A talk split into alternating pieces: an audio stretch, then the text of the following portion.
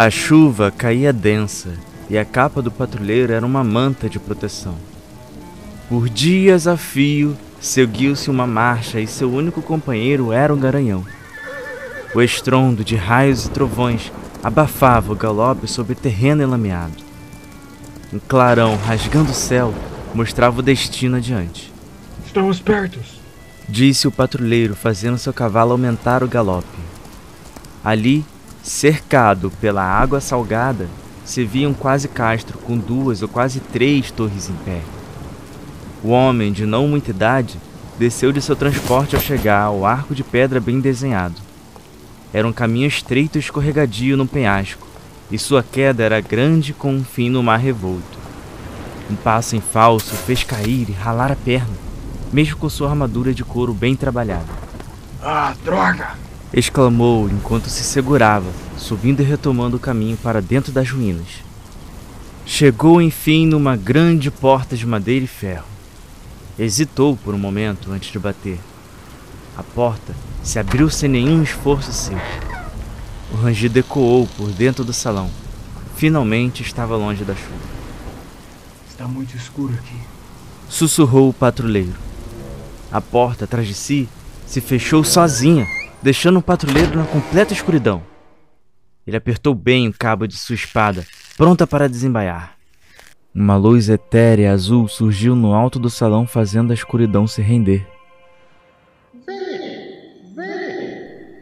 Ouviu-se um chamado escadas acima.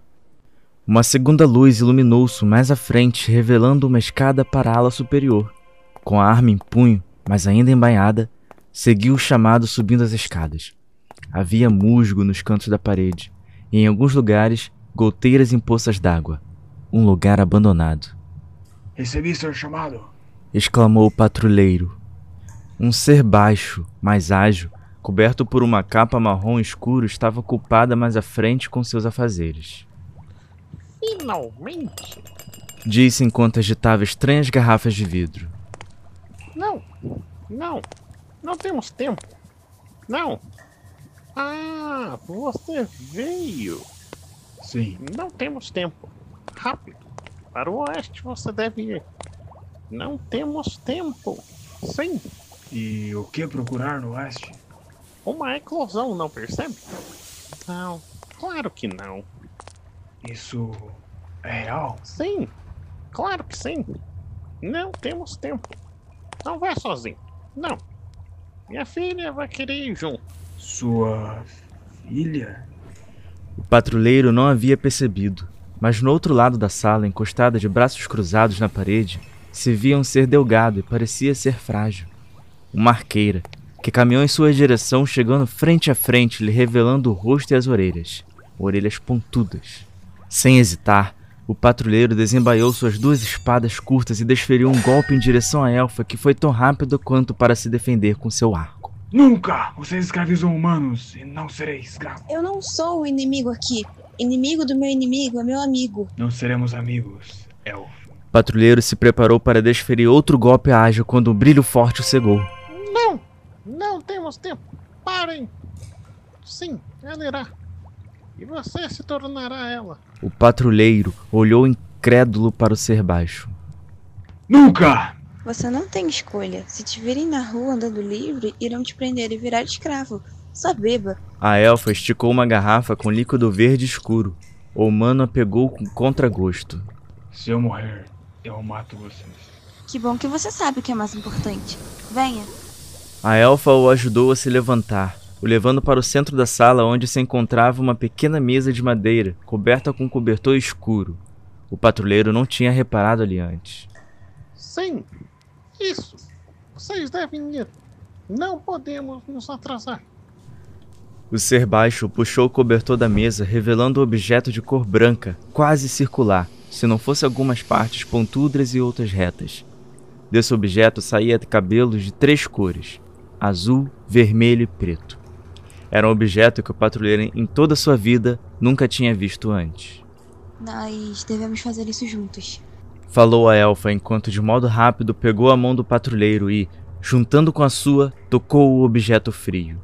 O patrulheiro sentiu o puxão na sua mão e viu a sala rodar, Queria respirar, mas não conseguia. Tentou abrir os olhos e o que viu foram apenas borrões. Ele caiu no chão diferente do que estava. Era gramado.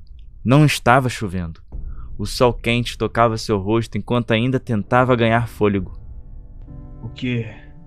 O que aconteceu? Perguntou o homem. Não sei explicar, sei apenas dizer que chegamos. O patrulheiro fitou a elfa que estava em pé e se pôs de joelhos com dificuldade. Respirou com calma e olhou além, e viu uma grande cidade encostada no monte e seu castelo com duas torres grandes. A cidade de Gêmeos.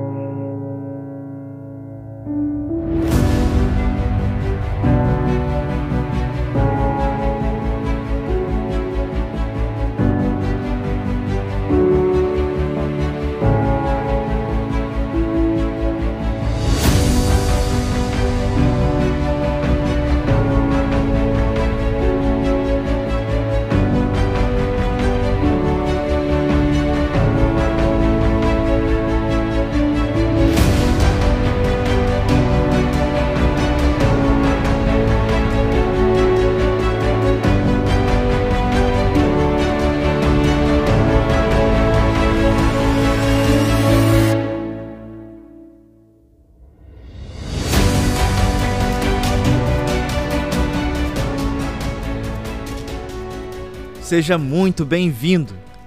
Eu sou o Sérgio Caito. Esse é o segundo episódio da série Grandes Eras do nosso podcast. Uma série totalmente criada pelo grupo do Castória.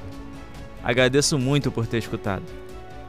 Ainda há muito que se contar sobre esse mundo que criei baseado em RPG de mesa, onde os humanos, todos os humanos, são escravos. Além, é claro, de ter outras histórias a serem contadas. Fique por dentro nos seguindo nas redes sociais. Twitter, arroba Podcastória, Facebook, arroba Podcastória e Instagram, arroba Podcastória. Também pode nos mandar e-mail para castória0, o numeral 0, arroba gmail.com. Até o próximo episódio.